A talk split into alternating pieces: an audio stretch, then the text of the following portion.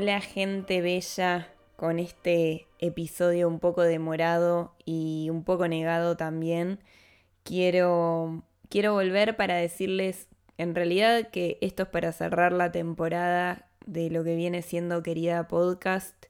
Antes que nada, usar este espacio para agradecerles por haber estado ahí del otro lado, por todos los mensajes que mandaron, por todo el feedback que dieron todo este tiempo y por haber compartido este podcast también.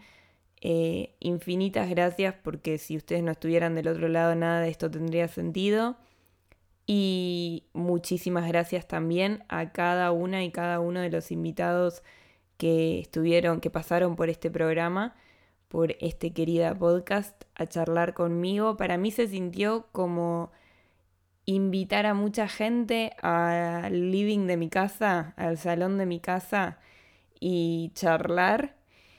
Bueno, es como lo más parecido a eso que se puede hacer en pandemia, me parece, y con las distancias respectivas. Así que para mí todo esto fue un espacio muy, muy bello de sostener también estos meses. Este, este proyecto nació hace poco menos de un año.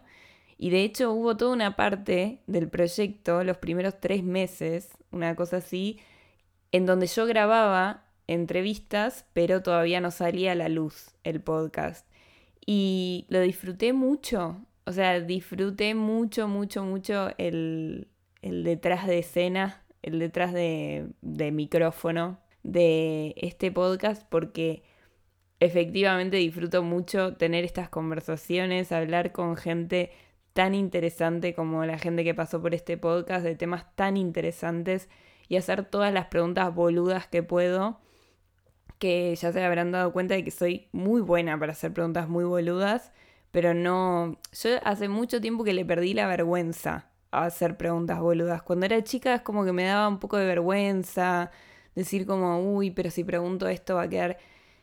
Le perdí la vergüenza e hice un podcast de esto con 30 años. Pero bueno, nada, todo esto es un poco para agradecerles, para hacer el cierre, porque fueron muchas conversaciones, fueron 18 conversaciones distintas y no quería hacer el cierre de la primera temporada con una sola de esas conversaciones. Fueron muchas y muy diversas. Una de las cosas que pensaba el otro día es la suerte que tengo, y creo que esto lo mencioné en el primer episodio, pero la suerte que tengo, el privilegio que tengo de tener a toda esta gente alrededor, a todos estos contactos, amigos, amigos de amigos, amigas de amigas alrededor, que me, me hace una persona muy rica, realmente. Me hizo mucho bien poder compartir esto. Muy especiales gracias a dos personas que atravesaron todo el podcast. En realidad, uno es el invitado que estuvo en todos los episodios, que es Martín Oliver con su música Principiantes, es el tema de este podcast. Y una vez más quiero agradecerle eternamente por haber compartido su talento en todos los episodios de este podcast. Vayan a escucharlo si todavía no lo hicieron. Es el tema que suena al principio y al final de cada uno de los episodios. Martín, te quiero mucho y te mando un abrazo gigantísimo desde acá. De hecho, te voy a contar ahora que cuando escuché el tema por primera vez, esto realmente te lo estoy, se lo estoy contando a Martín en vivo y en directo porque no se lo dije nunca, me parece. Cuando escuché el tema por primera vez pensé, qué tema tan bueno para tener en un programa, para tener de cortina, me parece como espectacular y lo escuché muchísimas veces, muchas veces, tantas que Spotify después me dijo que era uno de los temas más escuchados de mi año. Así que cuando finalmente este proyecto se empezó a gestar, después de que se estrenara Principiantes, yo muy feliz, o sea, no lo dudé ni un segundo de incorporar ese tema a este programa. Así que por un lado, especiales gracias a Martín Oliver. Por otro lado, muy especiales gracias también a quien le puso toda la cabeza, todo el tiempo y todo el talento a la imagen de este podcast, que no es nada fácil. No es nada fácil poner la imagen a un podcast de por sí, porque estamos trabajando con la palabra oral y encima este podcast donde muchas veces tocamos temas que están ahí arriba, en las nubes, que no, no muchas veces se bajan a la tierra, ¿no? Como muy cosas a veces un poco conceptuales. y quiero agradecerle eternamente a mi amiga del alma Belén Ley por haberme prestado todo ese talento una vez más. Por otro lado, quiero contarles que este podcast nació hace eso, hace unos 10 meses. Es un proyecto completamente autogestivo, creo que ya lo mencioné en otra oportunidad, y yo fui muy feliz haciéndolo y por supuesto todos los planes de continuarlo. Hubo muchas cosas que quedaron en el tintero, muchas preguntas, porque la pregunta que guía el podcast de quiénes somos cuando nos toca performar H o B es una pregunta que da para hablar de muchísimas cosas y por eso también está planteada así. Eh, y hay muchas preguntas muy, muy interesantes que se desprenden de eso. Hay muchas identidades, hay muchas etiquetas de las que todavía no hablamos y que están ahí súper mega pendientes.